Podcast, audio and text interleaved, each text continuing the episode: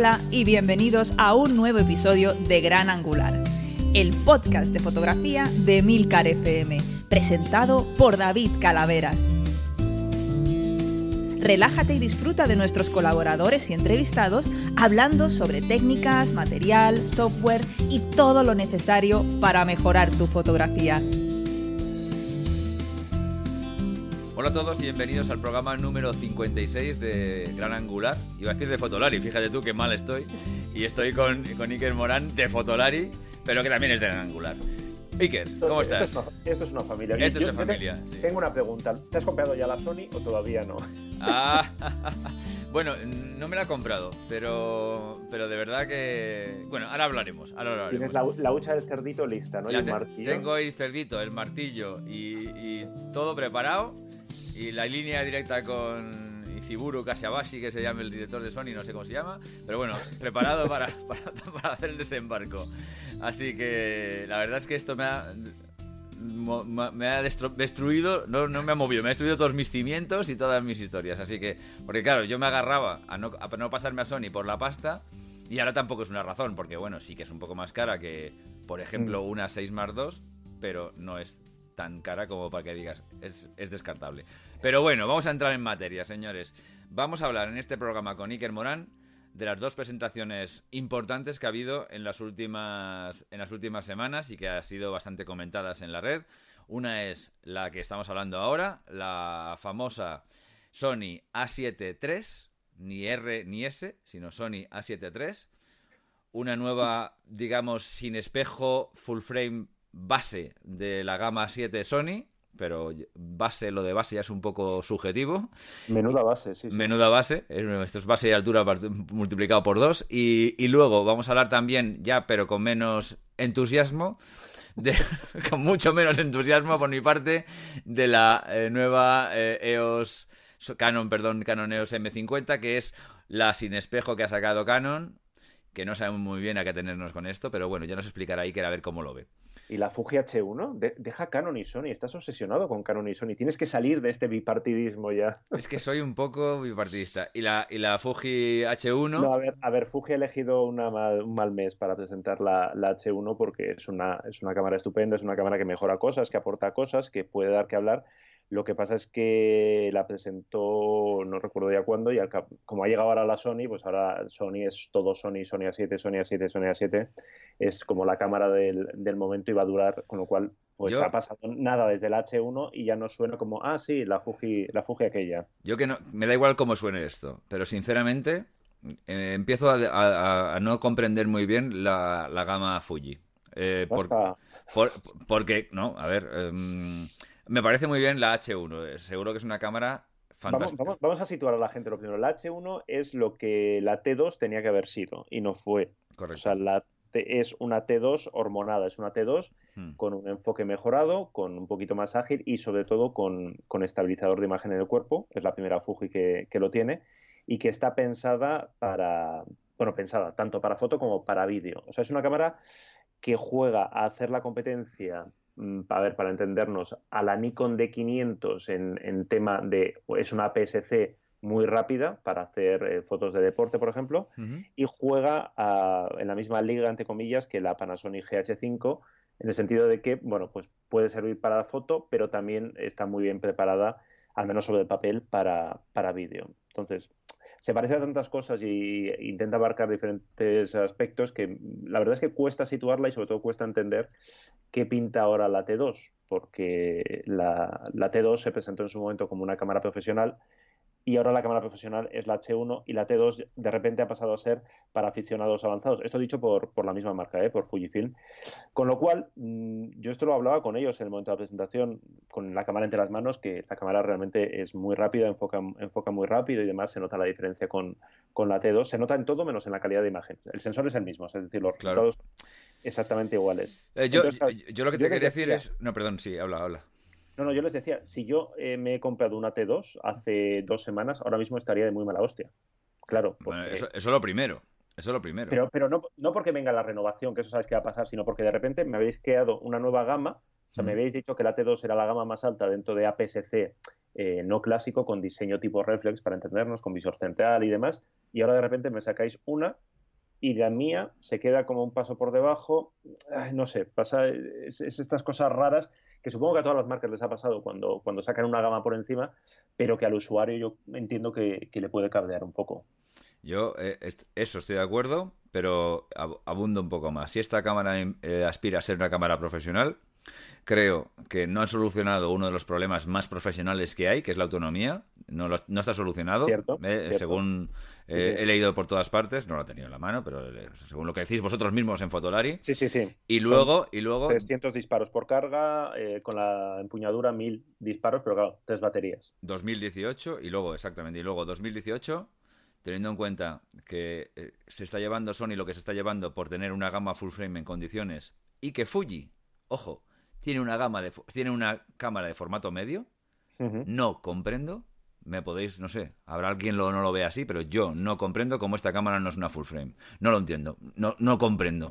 mi, no, comprender. sería muy bestia, ¿eh? o sea, eh, sacar ahora mismo eh, Fuji una full frame, porque eso sería comerse con patatas todo el discurso que lleva cinco años haciendo. De hecho, con esta cámara, parte de ese discurso de, que hace la marca y que siguen los usuarios y los embajadores ya se lo tienen que comer. Y era el, estuvimos en Lisboa en, la presentación de esta cámara y cuando le ponías la empuñadura y le ponías el 165528, eh, yo en el vídeo que grabé, ah, eh, de hecho hay un momento que me siento ahí en plan de, a ver, Fuji, tenemos que hablar, porque esto es un, puto chiste, o sea, me refiero, lleváis años diciendo que quitamos el espejo para hacer una cámara más ligera, y claro, cuando a esta cámara le pones la empuñadura y le pones eh, un zoom profesional, es una cámara que es de todo menos ligera. Es grande, sí. Es grande. es lógico, porque luego hablas con, ellos y dices, bueno, es que si quieres meterle un 200, si quieres meterle una óptica larga, necesitas empuñadura y necesitas cuerpo, que es como, pues claro, el problema es que como habéis estado diciendo lo contrario durante tantos años, pues ahora cuando eh, evidentemente hay que reconocer las cosas, pues eh, queda como muy, muy incoherente. Entonces, lo de sacar formato completo, hostia, es que ahora mismo sería aparte de que tiene una gama de ópticas APS-C muy interesante, muy potente, eh, sería traicionar a, todos sus... Es decir, si lo iban a hacer, el momento de hacerlo era no sacar una de, formato medio y sacar una de formato completo. De hecho, la de formato medio, en la última actualización de, firmware que ha sacado, puede funcionar como formato completo, como esto me hizo mucha risa. Es decir, tiene un modo de recorte que puedes trabajar en, formato 24x36. Es decir, pues yo qué sé, si no quieres ese formato de ese usar todo el sensor, puedes usar un recorte y te da archivos, pues eso, como si fuera una cámara de formato completo. Pero sí, no sé, yo, yo es la. Como ha sido tan. Ha pasado tan rápido esto de, del anuncio del H1 y del anuncio de la Sony A7, sí, cuando yo tuve la, la A7 entre manos, es decir, incluso cuando estábamos viendo la presentación en directo, que, que bueno, en directo no, porque nosotros tuvimos por una vez eh, con Sony la suerte de tenerla cinco o seis horas antes de que se anunciara oficialmente. Estamos ahí recluidos en un, en un caserón en, en Inglaterra y mm. nos la dejaron jugar con ella un rato antes, grabar un vídeo y demás.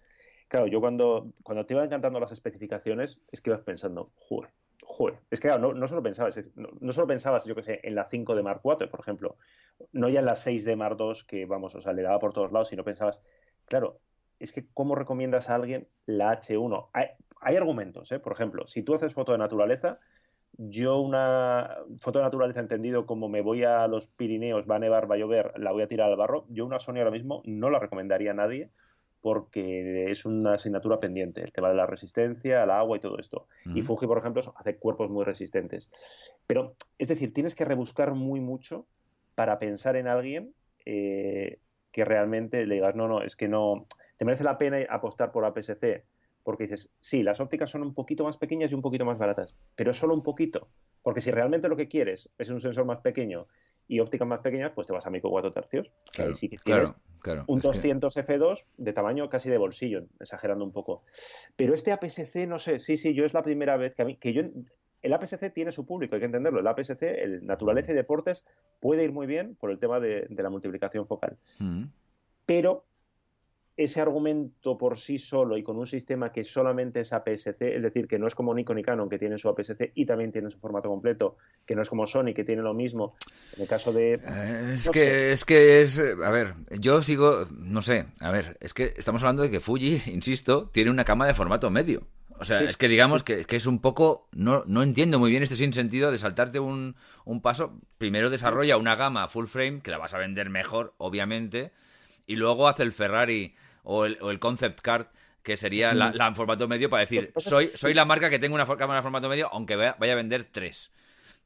Lo que aquí pasa es que eh, Fuji tiene, Fuji ya tenía ópticas de formato medio. Fuji no lleva años fabricando para Hasselblad. Sí, vale. Entonces, con lo cual esa parte Bueno. la tenía más o menos resuelta, con lo cual solamente necesitaba hacer un cuerpo. Mm. Eh, para formato completo, entre comillas, empezaría desde cero. Es Hmm. decir, que tampoco tendría mayor problema, ¿eh? porque Fuji es uno de los grandes fabricantes de, de ópticas. De ópticas, sí, sí, eso es cierto. Yo creo que Fuji, más que, que por segmentos de, de- de tamaño de sensor, lo que va es a mercados. Él vio que había un hueco en, en foto de, en foto social, en foto de boda, Mm. donde son muy, muy fuertes. Mira, en- a mediados de marzo se celebra aquí en Barcelona Fotoforum, que es un, se ha convertido en una feria de, de referencia, yo creo, a nivel europeo para fotografía social y de boda. Y de boda, sí. Yo el año pasado estuve por allí y me enteré- o sea, descubres dos cosas. Primero, que Fuji es muy, muy fuerte en este segmento. Y segundo, que ese segmento mueve mucho dinero. Es decir, mientras, yo que sé, los fotoperiodistas o otras especialidades están, están estamos eh, intentando sobrevivir, aquí hay gente que cobra muchos miles de euros por hacer una boda y que en ese segmento lucir una cámara de formato medio es importante. ¿Por qué? Pues porque es más grande, pues sí da más calidad, bla, bla, bla, pero sobre todo porque es más grande y te, te sitúa como en, como en un nivel profesional de, oye, si tu cliente te va a pagar mm, 5.000 euros por una boda, quiere ver algo... No, quiere ver algo caro, sí, es, es absurdo, pero es así, ya lo hemos hablado de esto Ya, sí. varias veces. Entonces, yo creo que ahí, Postureo. ahí Fujifilm ha estado, ha estado ágil. Yo, yo era de los que era un poco escéptico ¿eh? con el formato medio porque pensaba, joder, si quieres hacer postureo, te compras una Hasselblad. O sea, si quieres lucir algo grande, una Hasselblad. Pero por lo visto les, les va bastante bien. Y en foto de naturaleza también les está, les está yendo bastante bien. De hecho, en- se, rumorea, se rumorea, al final son cotilleos del sector, que algunos fotógrafos de, de Canon, que trabajaban con Canon y tal, se están yendo a cámaras de, de Fuji para foto de naturaleza y que Canon anda un poquillo encabronada con esto y tal. Todo esto son chismorreos del sector. ¿eh? Bueno, sea, pues a lo mejor, a lo mejor es eso, a lo mejor es eso que yo no, desde fuera me cuesta verlo tan claro como tú lo estás exponiendo. Bueno, pues sí, vale. Puede Insisto, ser, ¿eh? A mí insisto. esto me lo tienen que explicar porque yo también muchas veces eh, mi reacción es la primera. Es decir, cuando ves una cámara como la 7 dices, ¡buf!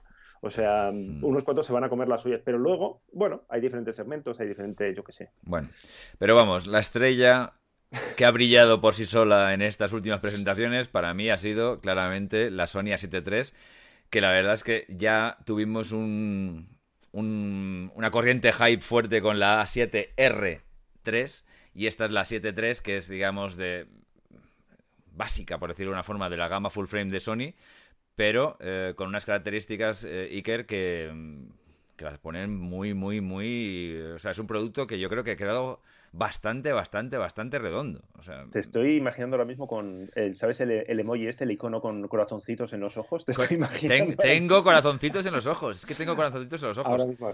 Yo, yo, yo, yo, vamos, eh, no me gusta aburrir a los, a los, a los clientes. Clientes no, porque no pagan. Eh, a, los, a, los, a los oyentes. A los futuros clientes. A los futuros clientes. No, no os asustéis. Eh, con mis, mis tribulaciones sobre qué comprar y qué dejar de comprar. Pero mm, yo estaba hasta, hasta el punto de. Ya, voy a ser sincero, ¿eh? Podría ser, tener aquí un poco de postureo radiofónico y no hacerlo, pero. Estoy a punto de comprarme la Mark IV, pero a puntito a puntito. Y al final dije. A medida, a- a me- no, a medida que utilizaba la, la 77 para hacer algunos reportajes que os comenté que la compré hace poco para vídeo y todo el rollo, y decía, así reportajes muy de andar por casa, decía, venga, para no castigar tanto las A6, voy a hacerlo y tal, y así con la pantalla pivotante no tengo que agacharme tanto. Perdón, es que estoy con gripe y estoy, es que se me va la voz cada dos por tres. Entonces, eh, a medida que utilizaba, empezaba a utilizar la pantalla pivotante, tal y como suponía, ostras, cuando más la tienes, más te gusta. Y cuando más te gusta, más, menos te tienes que agachar, Mm. eh, más dices, al cabo de una jornada maratoniana, dices, ostras, tengo mis cervicales mejor, mejor. Pero evidentemente yo sí noto diferencia de calidad en el producto tal. Si, si te pones un poco muy bestia ampliando en 5K y tal, bueno, en fin, bueno, no me voy a aburrir. Bueno, y, y, y decía, jo, es que la Mark IV ya no es que sea antigua ni moderna, para mí de calidad va sobrada para lo que yo quiero hacer.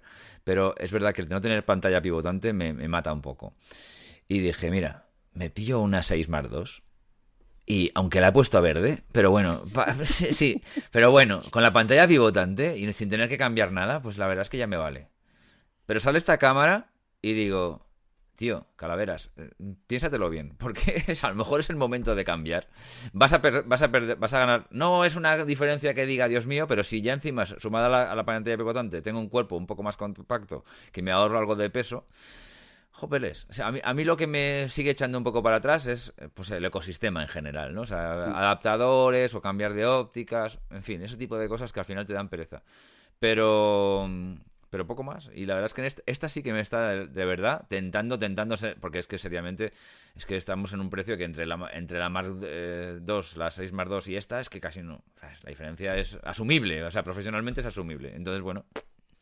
Ha jugado bien Sony esta vez. O sea, en, en, las ruedas de prensa, mm, como al final más o menos eh, es más interesante fijarte en los detalles que, en la información pura y dura, porque luego eso ya lo vas a tener. Pues siempre te, quedas mirando eh, cómo presentan los japoneses la cámara, la reacción de la gente. Entonces yo siempre cuento eh, que cuando se presentó la A992, en no me acuerdo dónde ya, hubo como un silencio y un bostezo como, hostia, qué decepción. Y en este caso había ahí como un murmullo de todos sabíamos que íbamos a ver, éramos un grupito muy pequeño de toda Europa, todos sabíamos que, era la, la, tercera generación de la A7 entonces, cuando salió el señor a, explicar las prestaciones, era como el sensor de 24 megapíxeles de la A9, esto se da por hecho, eh, pero claro, cuando empezó a decir, no, es que eh, tiene 10 fotos por segundo, es que el enfoque por los números es el mismo que el de la, el de la 9, eh, tiene dos ranuras, tiene una autonomía de 700 disparos, lo cual, si alguien tiene la 9 a mí también me enfadaría mucho, porque, o sea, es decir, es una cámara que cosas que supera a la 9, que supera a la 7 RC, por ejemplo, la autonomía, que es una de las pegas que teníamos. Tiene dos ranuras. Tiene dos ranuras, la 7 Bueno, pero un momento, cortamos que voy a, que voy a encargarla. ahora, sí, que ya, ahora sí que me has convencido. sí, sí, me, estabas haciendo dudar, sí, sí, o sea, tiene dos ranuras porque además tiene la puñetera esta manía que eh, de entrada tiene una activada, con lo cual si metes la tarjeta donde no toca, que eso me pasó a mí, hmm. porque como vas, a, vas ahí a toda leche haciendo el vídeo, no sé qué, no sé cuál, lo típico que sacas la tarjeta para algo, la vuelves a meter y no, no te la lee porque solamente tenía activada una o tiene activado esto de que es primero una y luego otra. Sí, sí, tiene, tiene dos ranuras, o sea, tiene el joystick, tiene pantalla táctil, tiene un sistema de enfoque, lo que decía, que, que lo poquito que, pudimos probar en un par de horas pinta estupendamente. Entonces, claro, todo iba como, claro, yo iba pensando, joder, como, o sea, como esto cueste 1.800 euros, que era lo que se suponía que iba a costar, eh, bueno, es que van a arrasar, claro, 2.300. Ahí fue como, hostia, eh, bueno, y su presentación y su definición es como esto es lo básico, o sea, es decir, eh, además el discurso era como eh, vamos a redefinir qué es lo básico para formato completo, lo cual es una bofetada para, para Canon y para Nikon, ¿no? Diciendo, bueno, la gama más baja, las 6 de Mark II, las D610, no tiene ningún sentido.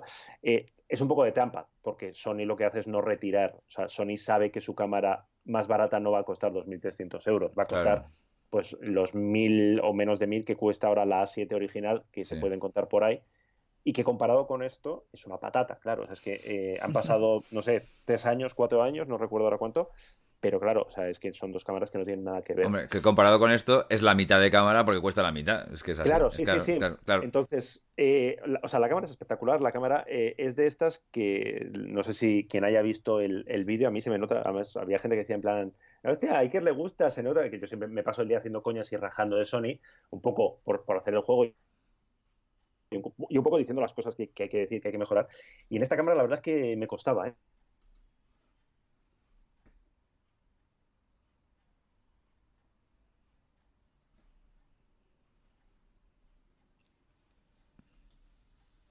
buscas que fuera duros, excepto eso, a mí me parece una cámara muy interesante y una cámara que además mm, os pone en una situación muy delicada a muchos modelos de la competencia, porque es, claro, o sea, las Canon 6 de Mark II, a no ser que tengas muchas ópticas de Canon, a no ser que tengas, eh, pues lo que dices tú, un ecosistema, que eso es muy importante, eh, es que no tiene. Sí, pero los, los, ecosistemas, sí, al final, Iker, al final se, cambian, Al final, yo para cambiar un ecosistema puedo hacerlo desde la versión sencilla, que es comprarme un adaptador y utilizar mis ópticas, hmm. Que son 300 euros, oye, que es pasta, pero un adaptador bueno, que además me va a dar una calidad igual, es que es lo mismo más o menos, con enfoque y todo el rollo. Y, el adaptador para los flashes, que son 60 pavos, y ya tengo el ecosistema solucionado. Es que no, es que en realidad es eso. O sea, en realidad es eso. O me puedo liar la manta a la cabeza, vender las ópticas y, y, sustituirlas por los equivalentes de Sony o fabricantes de terceros que fabrican para Sony.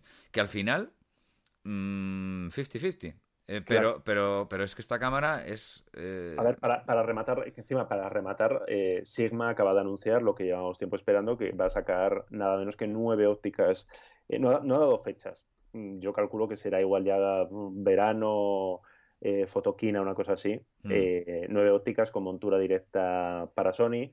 Tamron está, también está trabajando en un zoom 2875-28, que además tiene una pinta, pues, pinta que va a ser baratillo eh, hay ópticas de Samyang, eh, Tokina, sí, Tokina también ha presentado objetivos, es decir, lo que necesitaba Sony, eh, que es más fabricantes de ópticas y ópticas más baratas, está pasando, con lo cual yo creo que ahora, ahora sí, es decir, lo que, esto que llevamos tanto tiempo diciendo, que se lleva tanto tiempo escuchando, ahora sí está pasando que Canon y Nikon, yo creo que sí, ahora le están viendo las, las orejas al lobo, sobre todo Canon, que digamos que es como la fuerte, Nikon bastante tiene con lo suyo, pero yo creo que Canon ahora sí que está siendo consciente, eh, y lo digo por, bueno, por mensajes que ves por ahí, que lees en redes o comentarios o cosas de, gente de Canon, de usuarios de Canon, que es como, uy, es todo dolido, ¿no? Porque es, es verdad que luego no podemos olvidar ciertas cosas. Es decir, el sistema de el sistema profesional que hay detrás de, de, Canon, hablo de servicio técnico, reparación de equipo, sustitución, eso Sony no lo tiene y Sony necesita mucho dinero para implantar eso en, España. En Europa eh, lo está implantando, pero claro, mm, España no está entre los primeros países de Europa, con lo cual llegará y, ha habido movimientos internos dentro de Sony para, para, crear esto, pero tardará un poco. Entonces, mm, la gente que es profesional, pues estas cosas son importantes. El tema de la resistencia de los cuerpos, pero más allá de eso, realmente, em, no sé, fíjate yo las veces que he recomendado la Nikon D750 como formato completo asequible, barato, eh, veremos qué saca Nikon en ese segmento, pero lo tiene, lo tiene complicado porque tiene que sacar algo que por lo menos esté a la altura de, esta A7.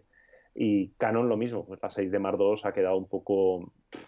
Es que, claro, si costara la mitad, pues dicen, pues bueno, pues vale. Pero es que no, excepto en batería, excepto en resistencia, en todo lo demás, esta Sony le pasa la mano por la cara, pero además con, una chulería aquello de, joder, vaya, paliza.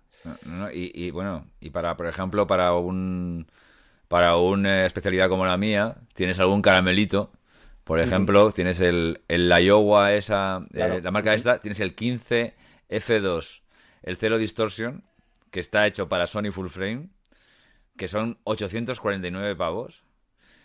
Eh, precio así oficial, o sea que seguramente se, se, encontrará más barato, y que es una, lente estratosférica para, para, para, arquitectura estratosférica. O sea, digamos, eh, le puedes poner a lo mejor que es incluso, demasiado angular, pero, pero bueno, sí me puedes recortar. Me parece una, una, una lente súper interesante. Y esto es para esto es para Sony, o sea, que decirte que es que son, son ópticas que bueno, vale, no tienes, no tienes un, un tilt and shift aún dedicado exclusivo para Sony. Creo que la misma la Iowa hace una especie de adaptador, un adaptador tilt and shift que es carillo, pero que en un momento dado seguro que es más barato que al final tal. Sí. Y, pero es que contra. A ver, yo por eso lo, de Sigma, que puede parecer un detalle menor, es, algo muy importante. O sea, Sigma, la Sigma Tokina Tamron, eh, desarrollar una, una, una, gama para una bayoneta es muy caro, con lo cual, si no estás seguro que ese sistema eh, va a tener tirón, va a funcionar, no lo haces. De ahí que Sigma, para micro 4 tercios, ha fabricado pues un par de ópticas, una cosa así. Como tengo algo para Fuji, se ha rumoreado mucho, pero no hay nada. Con lo cual, bueno, esto es como el, no sé, el certificado, ¿no? De que, oye, que, cada vez hay más gente que se está pasando esto. Y, bueno, es que a nosotros, no sé, no hay semana que no nos lleguen 10 mails preguntándonos de, oye, tengo una Canon no sé qué, tengo una Nikon no sé qué, estoy planteándome pasarme una Sony tal. Entonces, yo creo que eso ahora con esta cámara se va, se va a potenciar. La mala noticia eh, para Sony es que a mí ahora mismo me costaría mucho recomendar a alguien o una 9 o una 7R. Esa es, esa es la historia, porque, a ver, con la 9 quizás, bueno, no sé. Eh, con la 9, si necesitas 20 fotogramas por segundo, habrá que comprobar el enfoque. Yo supongo que la A9 llevará algo. La A9 tiene el, el, sensor, es el mismo, pero no es el mismo. Es retroiluminado, pero el, sensor de la A9 hmm. es eh, de esto que Sony llama stacked, que es como eh, apilado que por eso puede disparar 20 fotogramas por segundo, aguantar 300 disparos en RAW, es decir, una, cosa muy bestia. Con lo cual es posible que tenga más potencia de procesador, por eso posiblemente consume más batería y posiblemente ese procesador también se note a la hora del enfoque en modo de seguimiento. Entonces, vale, si vas a hacer Fórmula 1, si vas a hacer de fútbol, pues igual la 9 o los Juegos Olímpicos es tu cámara. Pero excepto eso.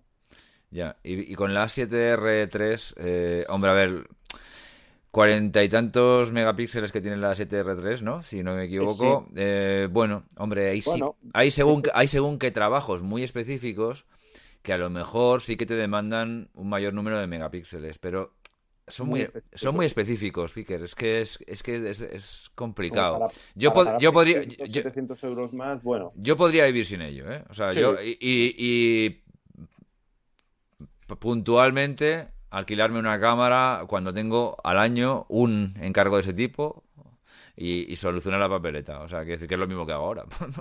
así que, así que no me, pues no, me, no me quitaría el sueño, ni mucho menos. De hecho, se va a notar, ¿eh? Se va a notar y en Sony son conscientes que se va a notar. Es decir, la A7R se ha vendido muy bien estos meses, entonces ellos saben bueno, estas cosas que, que, esto va a afectar a las ventas y bueno, ya a ver cuándo podemos juntar las dos cámaras y hacer una comparativa e intentar, bueno, pues es la pregunta que nos, eh, que nos llega mucho esta semana de, oye, mm, me compro la 7R2, la 7R, porque claro, la 7R2 ahora cuesta más o menos lo mismo que esta 7R3. Entonces, ahí sí que yo sí que no tendría dudas, me iría por la nueva, porque la 7R2 tiene más megapíxeles, pero este sensor, yo lo que he visto, eh, gestiona muy bien el, ruido, el rango dinámico, es decir, la 7R3 también, ¿eh? pero bueno, al tener te queda archivos un poquito más manejables, que mucha gente se quejaba, ¿para qué quiero 42? Eh, pues, pues mira, aquí ya lo tienes. Entonces, eh, sigue siendo mucho dinero. A ver, si estamos hablando de un cuerpo de 2.300 euros, a poco que le pongas una óptica tal, te, te vas a ir a los 3.000 pasados.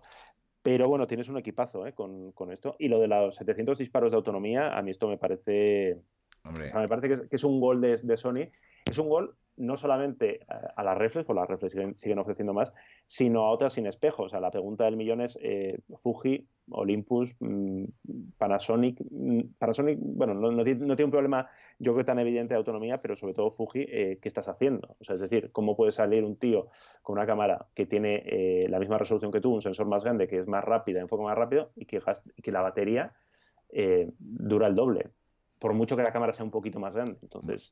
Además de que, eh, em, corrígeme, eh, los, los 700 disparos de autonomía son sin el sin el cuerpo sin el el grip, sin, el grip, sin el grip con dos baterías, ¿no? Vale. Sí, sí, a pelo, o sea, es lo que te da una batería en el, en el cuerpo de la cámara que yo, nos quedemos los datos, datos de, de Zipa, yo no lo he comprobado. Hacía mucho frío, eh, habría estado bien comprobarlo ahí en, Inglaterra cuando estuvimos, pero no, no, nos dio tiempo a hacer 700 disparos en, el ratillo que tuvimos. Pero, pero, pero, bueno, en cualquier caso, entre dos, con dos baterías vas a superar ampliamente los 1000 disparos, que yo creo que está más que bien. O sea, digamos que está, está, 700 disparos por batería, yo creo que ya nos, estamos hablando ya por fin, en el caso de Sony, de, de cifras de una cámara profesional de oye, pues me tengo que llevar dos baterías, claro, lógicamente es que con una batería solo, pues no, no, no, es lo normal ir. Pero claro, ya no es tener que llevar la maleta de las baterías como muchas veces pasaba, pasaba hasta ahora. Y señores de, y señores de Canon,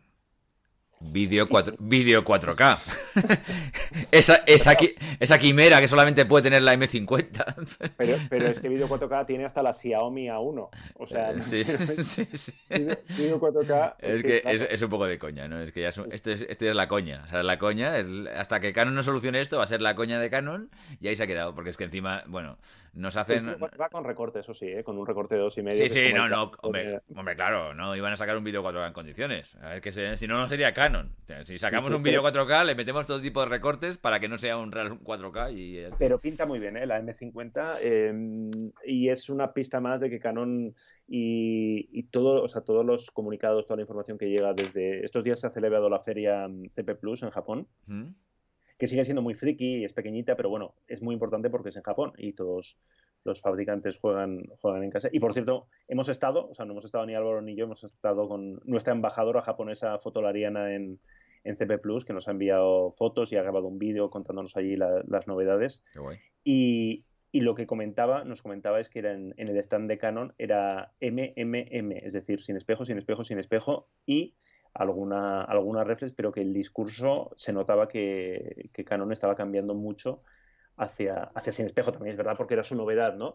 Pero, bueno, claro, es que si la alternativa es las dos reflex que ha sacado, que esto sea a mí sí que me parece como 2018. Los dos pepinos, esos, la 4000 y la 2000, ¿no? Pepinazos. Claro, ¿eh? la, dos- la 2000D, o sea, una cámara con bayoneta de plástico. Es- con- eso, eso- eso ya es. Bueno, hombre, para ponerle un 50 a estos con bayoneta de plástico queda fenomenal, porque ya va También. plástico contra plástico, ya está, fenomenal. Pero la, la va a vender, ¿eh? Porque, claro, la cámara se vende con 18,55 por 400 euros. Precio oficial de salida de lanzamiento, con lo cual 250, sí. Sí, dentro de poco lo podemos, es decir, competirá con, no sé, competirá con la Xiaomi esta, pero a la baja. Y se venderá, bueno, supongo que si lo han sacado es porque saben que hay mercado, es decir, saben que hay un público que quiere una cámara negra, un poco grandota, con forma tradicional, que Sí. ponga Canon. Y, hostia, si la encuentro por 300 euros, pues, mm, bueno, ya está, no me compro, no me compro otra cosa. Con respecto a la, a la M50, Iker, Sí. ¿a ti no te parece un poco extraño el, el- el paralelismo eh, ca- casi a favor de la M50 que tiene con la M5? Sí, lo que pasa es que, eh, por lo visto, claro, yo tengo muchas ganas de toquetearla, el cuerpo, el diseño no tiene nada que ver. O sea, la M50 es una M6 con visor y 4K. Ya. O sea, la M50 es un- la construcción y todo es tipo Sí, es- 80D, es decir, más... Yo me acuerdo que cuando probé la M50 está- me sorprendió muy gratamente porque era la primera sin espejo de Canon que tú la tenías entre las manos y era como, hostia, esto está bien hecho, la empuñadura, los Mm. mandos, tal. La M50 es, eh, de hecho, en la nota de prensa ellos mismos explicaban que no es un paso por encima de la... O sea, se- ellos mismos se han Sí, la han colocado entre medias, ¿no? De las de dos. dejar muy claro que no es ni el relevo ni que está por encima de la M5, aunque tenga, aunque tenga vídeo 4K. Ya. Entonces, bueno, supongo que yo no sé qué tal van las ventas de, en España de las Canon EOS M. Supongo que han mejorado, pero claro, es que es fácil mejorar algo que era casi inexistente. Pero, por ejemplo, hemos estado, mira, hemos estado probando estos días, que yo no sé cuándo podemos publicar el vídeo, la M100. La M100 es la más sencilla de, de las sin espejo de Canon y es un juguetito, o sea, es decir, es una cámara de plástico que pesa muy poquito, que es muy sencilla de usar con todo lo bueno que eso tiene, es decir, si no te quieres complicar la vida, está muy bien. Si te quieres complicar un poco, te pones de los nervios porque no hay botones, no hay nada, pero la calidad de imagen es muy buena porque utiliza el mismo sensor que utilizan todas estas. O sea, es decir, estamos hablando de siempre, utiliza el mismo sensor que la 80D, para saltando a una, a una gama mucho, muy superior. Entonces, da calidad Sí. de imagen, es pequeña, te hace unos selfies muy bonitos. Entonces, bueno, Canon está creando ahí una gama de, de cuerpos para llegar a todos los, bueno, a todos los segmentos. Faltan ópticas, falta un discurso, falta eh, que esté claro mm, qué pintan estas cámaras. Es decir, me sacas la M100 y luego me sacas la Canon 2000D. ¿Qué va a pasar si sacas una M, no sé, M1? Es que no, imagínate la M1 pensando en una sin espejo de formato completo. Es decir, yo Mm. creo que Canon y Nikon están en ese momento de marronazo de, mm, vale, o sea, ha llegado el momento eh, de cambiar un poquito el discurso de todo lo que hemos estado diciendo, pues ahora hay que readaptarlo, comernos algo de lo que hemos dicho y jugar a mantener todo lo que tenemos, pero abrir una nueva línea para que, bueno, para que Sony no de- siga arrasando solo, porque las ventas de, tú ves las cifras de ventas según GFK, que yo de GFK me fío lo justo, pero bueno, te da una pista, una Sí. pista buena. Y en formato completo, con y sin espejo, Sony lleva unos cuantos meses, eh, finales de año del pasado y tal, arrasando. En... Esto es una percepción mía un poco, digamos, distante, ¿eh? Mm. Pero a mí me, me da la sensación que. mm, que Sony y, y Fuji, incluso, están eh, ganando el mercado de, la, de, las, de las mirrorless, porque son las que están. Ujú. Que Nikon ni sabe ni se sabe ni contesta. Sí, hay esos rumores de que se va a sacar una full frame y tal. Pero las- independientemente de que la saque o no la saque este año, que probablemente sí, según habéis dicho, eh, y lo que está haciendo Canon, me- a mí me da la sensación de que van a llegar tarde. Y cuando llegas tarde, desde un punto de vista empresarial, eh, corres un riesgo gravísimo de, de- de- de quedarte sin, sin un buen trozo del pastel o, sin, o directamente de quedarte sin pastel. Esto empresarialmente ya se ha visto. O sea, empresas, empresas enormes con un montón de, de, de- de todo y que en ese momento eran la referencia han terminado por desaparecer o quedar como una mierdecilla al cabo de años, que en ese momento parece inconcebible, pero al final, eh, al cabo de unos años quedan como una mierdecilla apartada todo, todo eso por, por no haber reaccionado a tiempo a un mercado nuevo.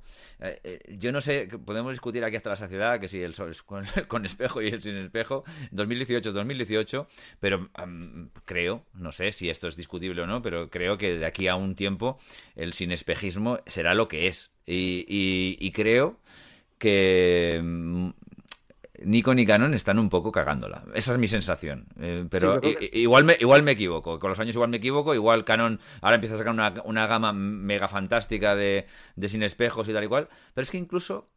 Fíjate, yo no sé si es una cosa mía, de ya de totalmente de manías mías de RAL.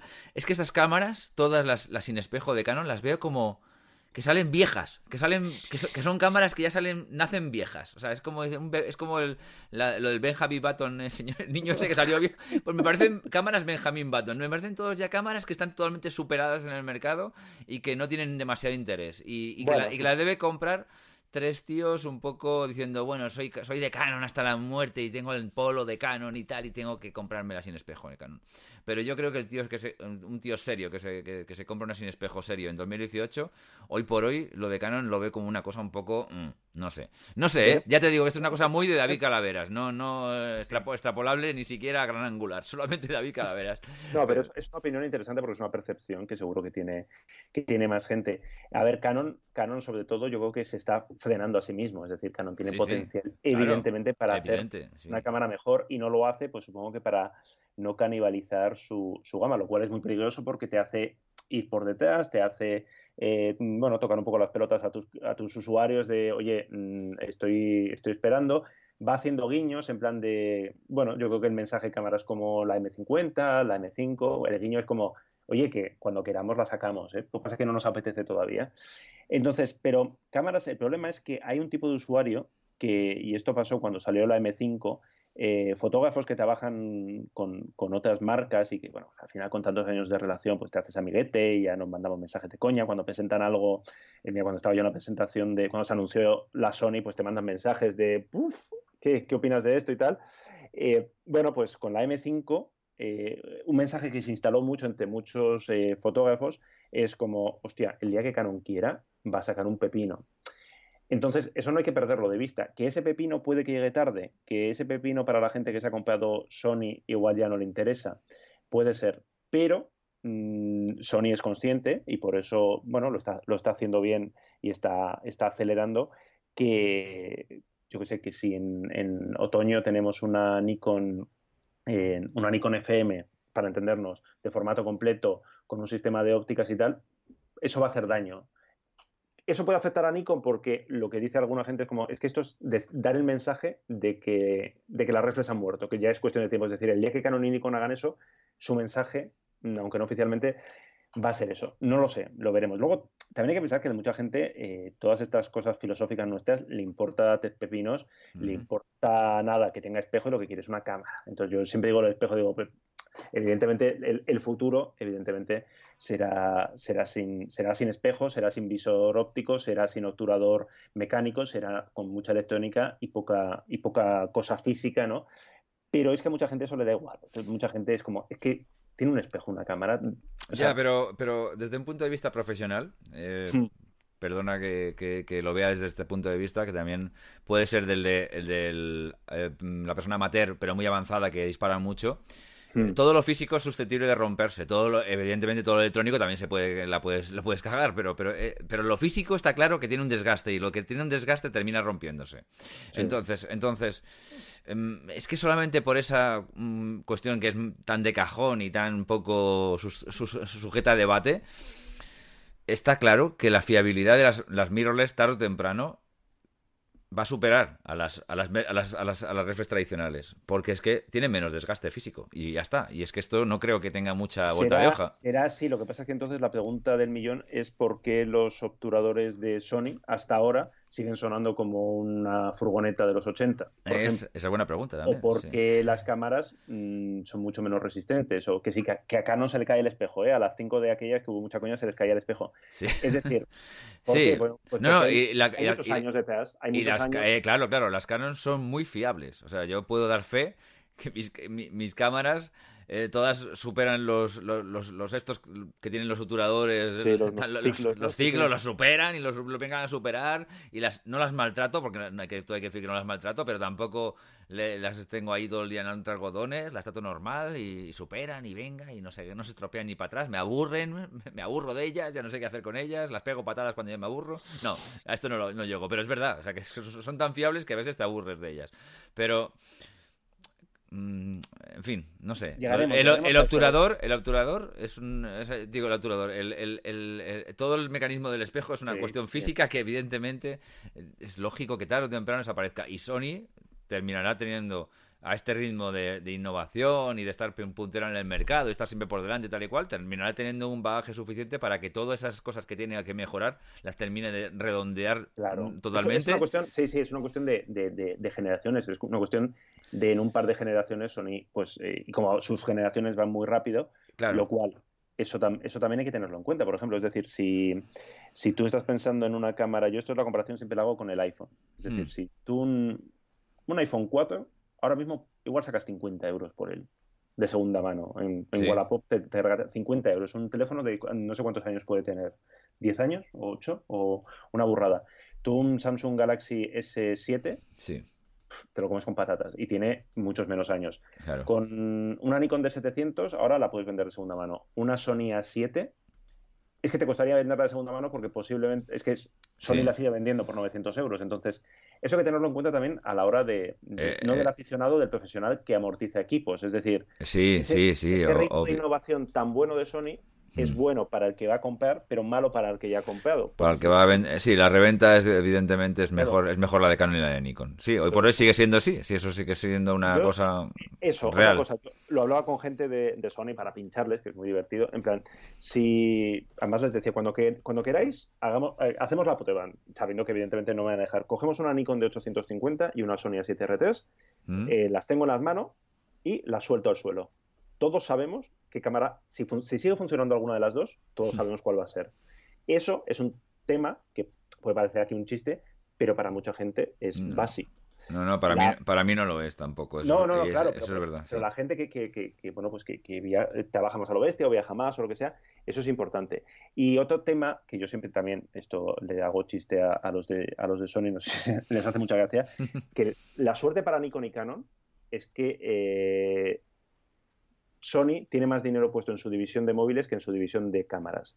El día que eso cambie, es decir, el día que Sony eh, Europa, Sony España tenga el presupuesto que tienen sus primos de los móviles para la promoción, para las acciones que hacen, sin Sí. tener mucho producto, en el caso de los móviles, teniendo mucho producto en el caso de las cámaras, hostia, cuidado, ¿eh? Claro, porque tú te vas a otros países, tú te vas a Reino Unido, pones la tele y hay anuncios de Sony, de cámaras de Sony. Eh. Tienen, claro, Sony, por ejemplo, no tiene, está empezando ahora con su programa de embajadores, que yo soy el primero que me meto con los embajadores y hago mucho chiste, pero claro, si todo el mundo los tiene y tú no, pues al final mm, estás en una situación un poco... Desde, desde aquí hago un llamamiento. Sí, sí, como tú te ofreces, ¿no? Yo me ofrezco, yo me ofrezco. Yo ya, yo ya lo he dicho muchas veces que me ofrezco y, y vuelvo, y vuelvo a insistir. Si alguien de Sony escucha esto y busca un embajador, incluso un embajador asequible, Calaveras está aquí para. De Oye, hecho, pues, en vez de llamarlo pues, Gran eh, Angular, le llamaré Gran Sony al programa, si es Puedes necesario. con Ángel, Ángel Jiménez y hacéis un 2 por 1 porque creo que él también, también se. Sí, se oí el programa que hicisteis y, y dije, Ángel y yo tenemos un frente común aquí abierto. ¿eh? Los dos somos fácilmente prostituibles y, y además, y además estamos muy por la labor. O sea que, Sony, no sé qué coño estás esperando. Venga, Rebajas embajadores. Oiga, llévese dos embajadores. dos embajadores por uno. Sí, nos la vamos turnando mes a mes. No, no sé, algo haremos, no os preocupéis. El- Cambiaremos ópticas. No pasa nada. Ángel y yo estamos muy por la labor. Así Pero que bueno, nada. sí, sí, sí, que es- está, está muy interesante. Está muy interesante, tanto que nos estamos dejando de lado, yo creo que la tercera noticia de la M50 ya hemos hablado, ¿no? Sí. ¿Tienes más dudas de la M50? Eh, No estamos hablando no. del Samsung Galaxy S9 Hombre, sí. y su bu- apertura variable. Sí, sí. ¿Has leído algo? Eh, el- eh, os he oído a Ángel y a ti hablar un poco del tema y, y poco usted, para usted de contar. Sí, no, poco más. La apertura variable. Han sacado un móvil básicamente que tiene, que tiene ¿Para, para, diafragma- para qué, un diafra- ¿Para qué sirve? Ya, no lo sé. Yo, yo lo juro, o sea, la gente, mira, en- hicimos un vídeo en el Mobile World Congress, en el stand de Samsung, rodeados Sí. de gente de Samsung, que yo espero que no fuera nadie que supiera castellano alrededor. ¿Mm? Y porque hay un vídeo más o menos de 10 minutos mío, no rajando, pero explicando en plan, muy bien, pero es que mm, no sé, allí había unos, igual había 4.000 periodistas o blogueros, influencers, había de todo allí, ¿no? Sí. Y yo no escuché a nadie explicar para qué demonios servía.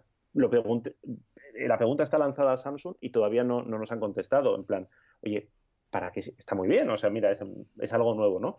Pero si tú tienes un, o sea, tienes dos cámaras o una cámara y puedes disparar a F1.5 o a F2.4, creo que es. Eh, con un sensor tan pequeño, la profundidad del campo, evidentemente, eh, no sirve de nada. No. sirve de nada. Claro, esto lo sabemos la gente de foto, a la gente de móvil está pesadísimo. No, esto la profundidad de campo, es como que no se nota. O sea, que me, refiero con un sensor tan pequeño, esa, apertura la vas a notar en una foto que hagas muy, muy, muy, muy Una variación que tampoco es una cosa que dices tal, pero es que encima con, el, sensor que tiene, exacto, es que yo no lo veo. No, pues 1.5 porque va mucho mejor para las fotos de noche, lógicamente, pues tienes que, yo porque lo usas siempre. Claro. O sea, porque no puedes usar 1.5 para las fotos de día. Y eso es lo que no, no he conseguido que nadie me conteste.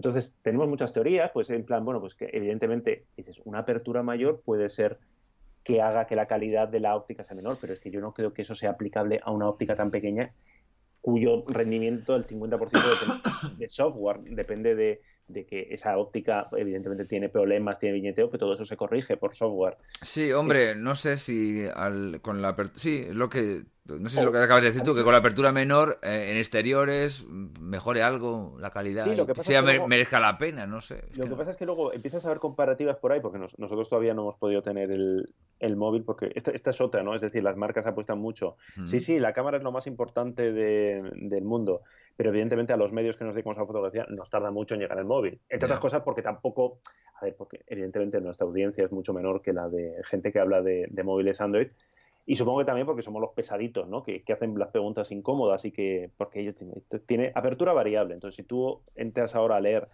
eh, medios en, España y en todo el mundo, ¿eh? Y leerás que todos dicen lo mismo, repiten lo que dice Samsung, y muy poquitos, muy poquitos, pues cuestionan lo que nos preguntamos los que sabemos un poquito de fotografía o los que hablamos de cámaras de, oye, pero ¿por qué no disparas a, a, a 1.5?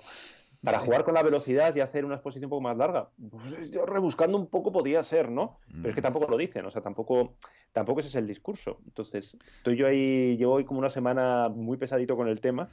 Y ojalá me equivoque, ¿eh? Ojalá me equivoque. Eh, la cámara es muy, buena, eso sí, ¿eh? Los resultados son espectaculares. DxO ya la ha puesto como la mejor cámara del mundo mundial. Sí. Pero más allá de eso, a mí me parece que es un, no sé, una cosa de marketing. De, oye, vamos a presentar algo nuevo. Vamos a ponerle un diafragma aquí, pim pam y decimos que... Visto, visto desde fuera parece algo de marketing y, poco más, no sé. Eh, no sé, eh, no sé, pero vamos. veremos, veremos a ver que a ver cuando nos, cuando tengamos una unidad ya el teléfono, el teléfono, el teléfono hace buenas fotos, eso sí, ¿no? No, sí, sí, sí, no, no, es, es, una cosa no quita la otra. El S8 ya hacía unas fotos de, de la leche, el Note 8 con doble cámara estupendo, con lo cual este hará unas fotos eh, increíbles. O sea que a la espera de que dentro de finales de, marzo se presente el Huawei P20, pues que también pinta muy bien, porque este ya sabes que viene con no dos, sino tres cámaras Leica. Oiga, señora, que me lo quitan de las manos. Tres cámaras Leica, que tampoco saben muy bien para qué va a servir.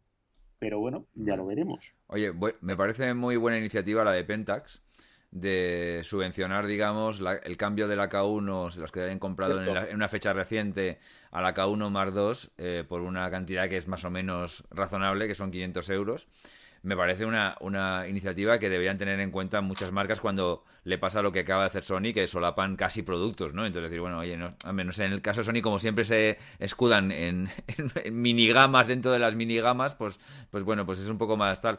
Pero deberían, deberían tener una... Esto debería ser una cosa que esto es lo que diferencia una, una, una, marca, digamos, un poquito más pequeña, pero que cuida más al cliente porque sabe que lo tiene que cuidar, porque tiene que fidelizarlo de alguna forma, que las gamas grandes que van ya un poco más a bulto. Porque esto es un detalle muy de calidad hacia el cliente, ¿no? Es decir, mira, oye, yo no me yo te, puedo putear sacando la Mar 2 cuando te has comprado la Mar 1 hace 15 días, pero no te voy a putear del todo poniéndotelo fácil para que cambies si te apetece. Entonces, esto me parece una idea muy buena, que deberían hacer mucho más frecuentemente las marcas. Apple, por ejemplo, en, en ordenadores, alguna vez lo hace, ¿no? Si saca una versión moderna de una tal, pues eh, durante un tiempo te permite cambiar, creo entender, creo que alguna vez lo he visto, a la versión nueva poniendo una diferencia. Creo que alguna vez lo ha hecho, no sé si siempre como por sistema, pero yo creo que alguna vez lo ha hecho cuando te lo has comprado recientemente, ¿no? Entonces, esto es un, son detalles que las marcas deberían tener bastante... Me parece una iniciativa buena, ¿no? No sé qué te parece a ti. Es, es, es, lo que tú dices, es la típica cosa que si lo hubiera hecho Canon y Nikon estaríamos eh, todos eh, hablando mucho. Nosotros eh, publicamos, a mí me parece, me parece, muy interesante y lo poníamos en la noticia, de, oye, igual el futuro va por aquí. No tiene pinta porque, bueno, ya está Pentax, es una marca pequeñita, sí. es una marca con un cliente muy, muy fiel y es verdad que en este caso se puede hacer porque es toda una cuestión de, de procesador. Es decir, claro, si Leica en su momento lo llegó a hacer, Leica con alguna M, de las primeras M digitales, eh, había un servicio de, de, cambio de sensor directamente. Pero claro, te costaba, no sé, como Leica, o sea, con lo cual, yeah. digamos que los precios eran muy absurdos todo ello en conjunto. Pero bueno, teniendo en cuenta que, que, que, que, no es. Bueno, yo como escribo muchas cosas de gastronomía, hace poco hemos escrito una cosa, por ejemplo, y lo relaciono, una cosa así muy loca, sobre. Bueno, se habla mucho de desperdicio de envases, de alimentos y tal. Claro, esta renovación de las cámaras, este, este, coño, pues si te sirve el 90% de la cámara, igual no tienes que desechar toda la cámara, cambia los componentes, crea un servicio de actualización. Lo que pasa es que supongo que eso mm, es una idea en que en tecnología se ha planteado muchas veces, se ha reclamado, pero bueno, Pentax, yo, que, excepto esto de Leica, yo creo que nadie lo había hecho hasta ahora, o sea que igual esto, no sé, sienta presente. Yo, mucha gente supongo que lo haría encantada, es decir, si tú tienes una 6 de Mark II, imagínate, y viene Canon sí. y dice, eh, voy a ponerte 4K por 100 euros, por 200 euros. Bueno, pues rajaríamos mucho eh, de entrada, porque sería en plan, coño, ponlo gratis, joder. O sea, ponlo gratis porque la gente ya ha comprado la cámara. Pero en plan, te pongo 4K, te duplico el, el buffer, te cambio la pantalla porque hemos descubierto un material que no sé qué, y todo esto por 500 euros. Claro. Yo podría ser interesante sería un cambio muy, muy bestia en el mercado, claro, porque cambiaría mucho el tema de segunda mano, claro, porque ya empezaríamos, no, esta cámara está, ha pasado por actualización, no ha pasado, hmm. ¿qué pasa con...? Pero es interesante, no sé, a mí me parece, Pentas siempre hace cosas muy locas, muy interesantes, que, hmm. que le, le, hacemos poquito caso porque es una marca pequeña, pero bueno, tiene ahí su, Hombre, tiene su público sí. y tiene su... En Japón funciona muy bien, ¿eh? Como marca, o sea, en, en, Europa no tanto, pero en Japón sigue teniendo tirón. Lo que acabo de decir, que seguramente luego si no se me va a tirar de huello, es puntualizar un poco.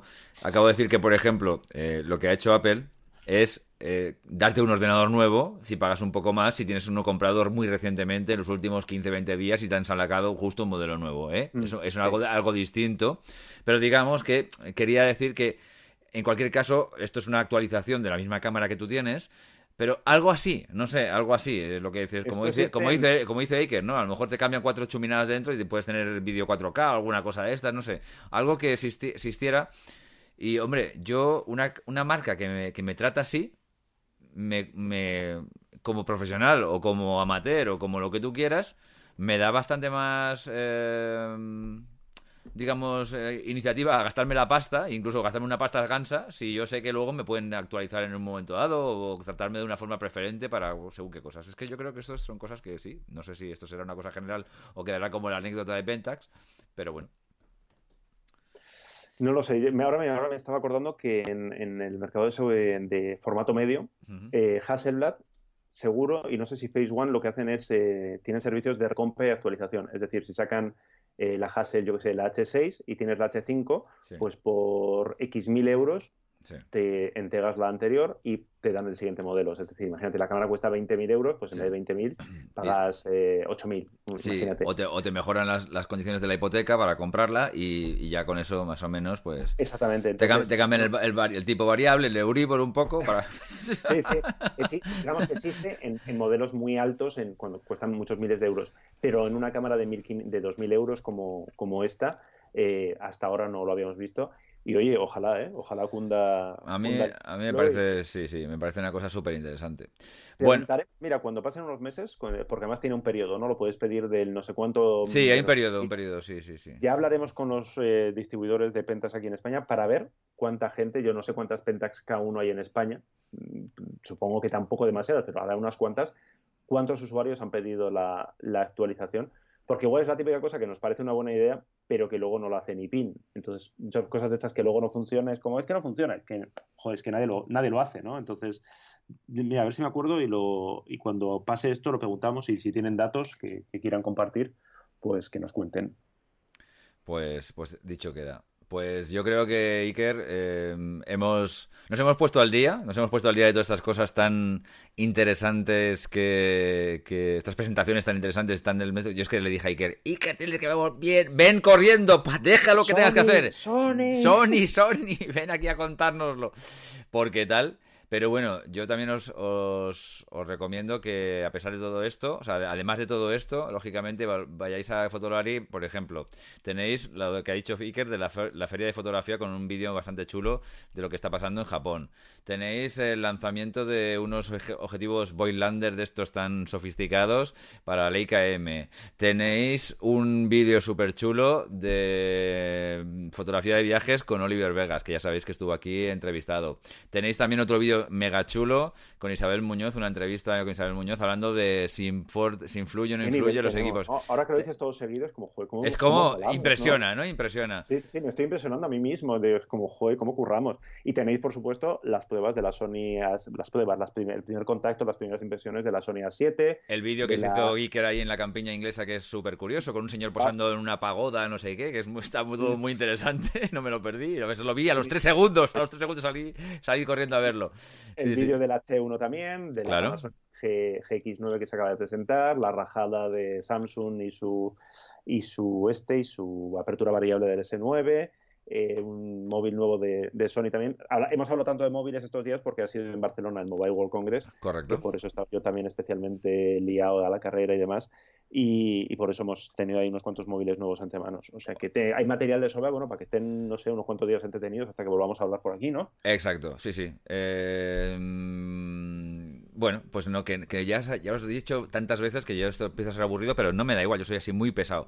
Todos los días uno se levanta y antes de ni siquiera ducharte, no pasa nada, no hace falta. Te coges tu, teléfono y te metes en Fotolari a ver qué demonios ha pasado, porque esto es lo más importante. Luego ya puedes seguir tu vida tranquilamente y hacer tus cosas. Comer, respirar y todo ese tipo de cosas. Somos como el BOE del sector, es decir, marcamos la agenda. Exacto. todos los fabricantes se levanten en plan, a ver, a ver qué han hecho estos cabrones hoy, ¿no? A ver, a, ver a quién han dado, ¿no? y bueno, pues, pues nada, pues... Eh bueno, pues. nos vemos en unos días. Nos vemos en unos días, nos, hablamos a ver por aquí. Sony, no sé, la 9.2 o la 7S3 o, no sé, o la RX1 nueva o yo qué sé, no sé qué. Si nos damos un par de semanitas, seguro que presentar algo va, a presentar. El qué no lo sabemos, pero algo va a presentar. Seguro. Te veo en Inglaterra de nuevo, por ahí corriendo por la campiña con alguna Sony nueva bajo el brazo. Sí, sí, me empieza a conocer ya memoria el aeropuerto, ¿eh? de, de Londres a altas horas de la madrugada gracias a Sony. Muy bien. Bueno, Iker. Hablamos dentro de unos días. Perfecto. Hasta luego a todos. Un abrazo. Un abrazo. Adiós. Gracias por escuchar Gran Angular, el podcast de fotografía. Puedes dejar tus comentarios en emilcar.fm barra gran angular y si quieres, descubrir otros magníficos podcasts de nuestra red. Te esperamos en nuestro próximo episodio.